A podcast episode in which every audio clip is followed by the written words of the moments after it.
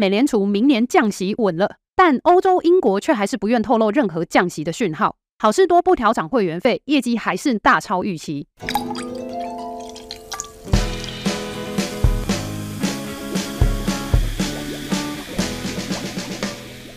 各位投资韭菜，你们好，欢迎收听周三居酒屋，我是 Cindy。今天的节目会从上周美联储的利率决议出发，终于松口，明年可能会降息三码了。这个消息一出，美股大涨，大家仿佛提早领了圣诞节礼物。那 Cindy 在这里呢，就先祝大家圣诞节快乐。不过，欧洲和英国央行啊，却没有这么乐观。个股财报的话，首先我们先看到大家很熟悉的好事多，接着是看到受惠 AI 题材，今年大涨七成的 Adobe。节目开始之前，还是要提醒各位注意交易的风险。我们的节目只提供一般建议，并没有考量到您的财务规划。在交易之前，请务必充分了解你所涉及的风险。那我们就开始今天的节目吧。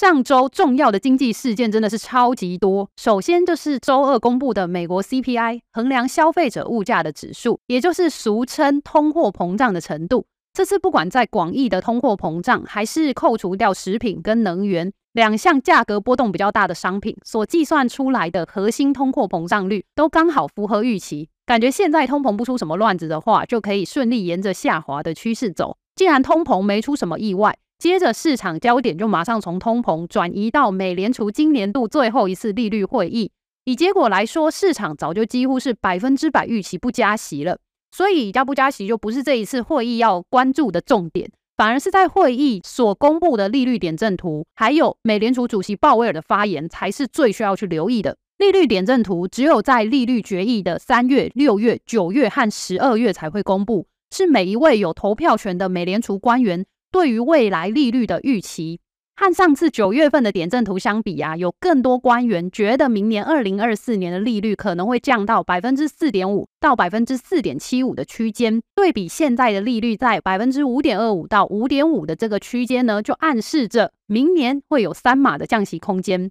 虽然还是比市场上交易员预期要降息五码来的低，但是跟九月份的时候的预期啊，那时候呢是预期说明年会有降息一码的这个幅度来比起来的话，往市场更想要看到的乐观降息更迈进了一步，而且也没有官员觉得明年的利率还需要比现在更高，就代表说没有官员认为明年还需要升息，因此也就确定了美国本轮升息已经结束了。从二零二二年三月加息到现在，持续一年多的紧缩总算告一段落。你说市场怎么可能不庆祝狂欢呢？所以美股三大指数当天就直接喷涨，尤其对利率最敏感的房地产板块还有公用事业板块上涨的幅度最大，带动道琼工业指数创下历史新高。有些韭菜们问我，如果错过这一波的上涨，现在 FOMO 进场会不会风险太大？我觉得这时候去追美股三大指数的确比较危险。不过，在决议后上涨最多的地产板块，还有公用事业板块，其实今年以来的表现还大幅落后美股标普五百指数。尤其预期未来高利率压抑房地产市场的情况会逐渐缓解，公用事业板块也一直被当作是美债投资的替代品。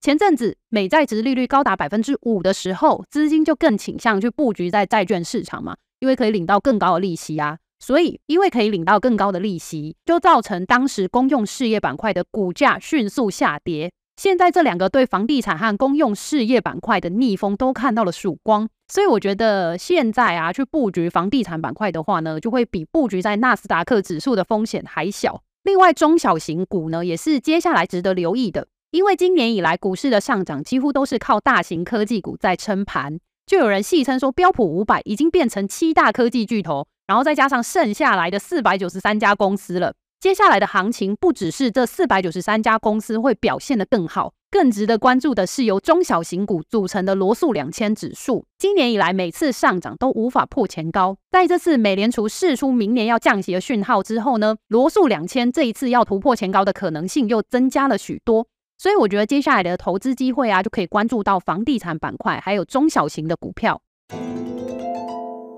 在美联储开完利率决议之后，紧接着就是欧洲和英国的央行也开会了。相比于美联储乐观预期明年降息的态度，欧洲和英国则是显得很谨慎，在会议上完全没有提到降息的字眼，让欧元和英镑对美元都呈现大涨。不过，欧洲央行下调明年二零二四年的通膨预期还有经济成长这部分呢，还是比较符合市场期待的。所以这一次欧洲和英国央行的利率决议啊，只能说确认了本次升息循环对这两个国家来说都已经达到了终点，但是央行都还没有开始转向鸽派，还没有进入官方可以给出明确明年什么时候会降息的这种乐观预期哦。不过目前呢、啊，从交易员对利率期货的定价预测，欧洲可能在明年四月的时候会开始降息。那英国的话呢，则是因为他们的通膨是比较高的，所以首次的降息就可能要推迟到六月份了。不过在欧洲和英国的货币政策比美国还要鹰派的影响之下，欧元和英镑维持偏多看待。不想错过短期欧元和英镑看涨的机会，那就赶快点击周三居酒屋专属的开户链接，享受 ACY 证券开户赠金的优惠。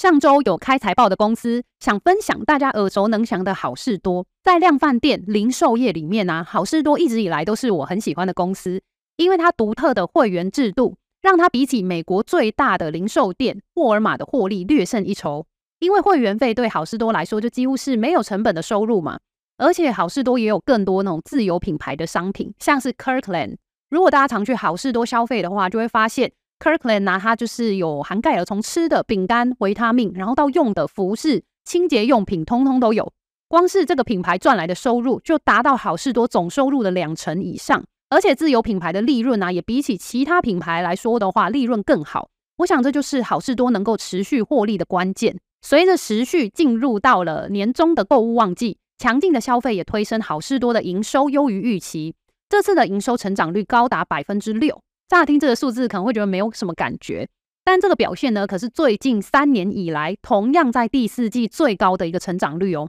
北美实体店的销售额对好事多来说算是它的基本盘，有比较强劲增长的，则是在国际零售和电商这两个部分。在十一月底的时候啊，公司还宣布全球最赚钱的好事多门市是在台湾的台中南屯店，而且全球前十名最赚钱的分店啊，台湾就占了四间，可见台湾人真的是很喜欢到好事多消费。而且台湾的好事多业者呢，也很会经营。好事多上一季的付费会员啊，以百分之七的年增率在增加中。每次好事多公布财报，就一定要被问的问题，就是他们到底什么时候会调涨会员费啊？因为过去平均每五到六年就会调涨会员费，但距离上次调涨已经是二零一七年了。但每次呢，管理层给出的官方回答就是还没有感受到调涨会员费的压力。目前新会员的注册啊、续约率，还有会员忠诚度等等那些指标呢，都表现得蛮好的。截止到十一月底的财报，刚好有纳入感恩节的消费，感恩节应景的商品南瓜派还有苹果派卖得特别好。另外，最近黄金价格飙涨啊，也让好事多金条的销售表现得很亮眼。非必需消费品，像是电视、家具的售价降价的幅度高达百分之二十到百分之三十哦，主要是因为货运成本大幅降低。这么便宜的售价呢，也就提升了这一些非必需消费品的买气。这部分呢，也跟我们之前在分析美股十一大产业的时候，讲到非必需消费啊，在明年第一季，因为消费淡季，还有汽车工人罢工，谈到更好的劳动条件，所以对车厂来说就是成本的增加嘛。即使在第四季消费旺季的时候啊，看到比较好的这个非必需消费产业的表现，但是呢，预期到明年第一季的时候呢，也会逐渐回归到平均的表现。好事多在财务操作上宣布，明年一月会配发现金股利，稳健中又带有成长性的这个财务状况，让好事多的股价今年以来上涨了四成以上哦。我觉得这种涨幅呢，蛮意外的，因为居然不是科技股，而是这种卖民生必需品的好事多。所以有时候美股真的是充满了各种机会，就算不是去投资看起来很高端艰深的科技股，从生活中我们所了解的品牌来着手的话呢，有时候也是会有意想不到的收获。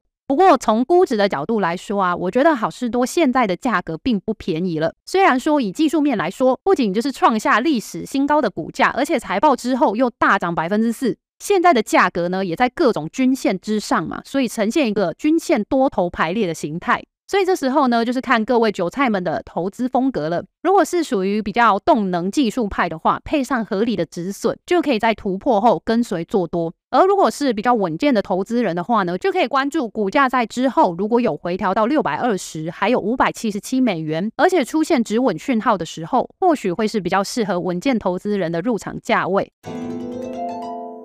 下一家公司呢，是今年受惠 AI，股价曾经涨得很疯狂的 Adobe。不过最近两次的财报过后啊，股价却反而都出现不小程度的下跌哦，是不是暗示着 AI 的泡沫开始被一一戳破了？Adobe 主要的业务呢，是提供创意软体的服务。可以用来设计图片、制作影片，另外还有基于大数据提供的营运销售解决方案，像是在感恩节的时候啊，Adobe 就提供即时的销售数据分析，让企业可以更快速的去掌握黑色星期五还有网络星期一的销售状况，协助这些企业可以更及时的去调整他们的存货。最后一块业务呢，则是有关电子文件，让用户可以更轻松的共享还有签署文件。其实我自己还没有踏入投资圈以前，就只知道 Adobe 是一个可以打开文件的软体。Adobe 是属于提供软体服务的公司。那现在呢，他们都是采用订阅制了嘛，所以呢，就是除了关心它的营收还有获利这一些，我们平常在看财报的时候就会关心的指标之外，我们还可以从它的年度经常性收入来衡量订阅收入是不是也维持着稳定的成长。另外，还有在看软体公司财报的时候啊，可以观察剩余履约价值这个财务指标。这个指标呢，就是代表说公司已经收到钱，但是还没有向客户提供服务的金额。最近两季，Adobe 的财务表现都优于预期。不过，造成股价下跌最大的原因是在于公司对于未来的展望，预估下一季的平均营收和获利都没有达到市场的预期哦。公司还是担心在整个经济状况不明朗的情况之下，企业投入软体服务的收入增长有限，所以给出的展望是比较保守的。另外一方面呢，则是 Adobe 最近正在遭受美国联邦贸易委员会的调查，针对公司订阅还有取消的方式啊，委员会呢认为有违法的嫌疑。其实这个调查是从去年六月开始的，所以其实也进行了一年多的调查了。那最新的进度呢，是有和解的可能，但 Adobe 就可能要付出庞大的罚款，对公司的现金流来说呢，就是很大的不确定性。今年 Adobe 最有代表性的新产品就是萤火虫了。这款搭上生成式 AI 的图形创作软体，确实开始替公司带来了营收，也让 Adobe 的股价即使在最近财报公布之后呢有回落，但其实今年以来啊，它还是涨了七成以上。诶，Adobe 在二零二二年九月的时候，以天价两百亿美元收购了图形设计公司 Figma。不过到现在已经过了一年多，却还是卡在监管的问题。监管机构担心 Adobe 这种巨头并购新创公司 Figma，可能有想要消灭竞争对手、企图垄断市场的嫌疑。不过，直到我们录音的当天呢、，Adobe 就宣布要放弃 Figma 的这笔收购了，而且还要付给 Figma 十亿美元的分手费。从股价小涨百分之二的反应来看呢、市场应该是支持 Adobe 终止收购的这个决定。以财务的稳健度，还有 Adobe 提供的创意软体在产业的地位来看的话，我并不是太担心管理层给出营收展望不及预期的这个问题哦。尤其我一直觉得，明年 AI 的投资机会可能更多会从设备还有硬体转向软体服务这种轻资产的产业。所以 Adobe 呢，还是在 AI 题材的风口上。最近的股价回落仍然不改变公司长线的优势。股价在回落到五百六以及五百五十美元的时候呢，我们可以留意。是否有出现止稳的讯号，就可以让我们用更合理的价格买入这家优质的 AI 软体服务巨头。这周最重要的经济事件就是日本央行的利率决议了。虽然央行官员透露出可能要转向的消息，但市场还是普遍预期说，央行应该还不会在这一次的会议就马上转向紧缩。韭菜们可以留意日本央行会不会有出乎意料的决定或是发言。个股的部分呢，就可以留意联邦快递、美光还有 Nike 的财报。各位投资韭菜们，还想要听什么热门财经话题，或是哪一家公司的财报，都可以在下方留言许愿。如果觉得每周十几分钟的 Podcast 听不够的话，Cindy 在每周三晚上有一个小时的线上趋势投资讲座，不想错过当周最及时的投资机会，就赶快点击下方链接报名参加。喜欢我们的节目，请务必按赞、订阅、分享，每周带你掌握最新财经时事和投资机会。周三居酒屋，我们下周见了，拜拜。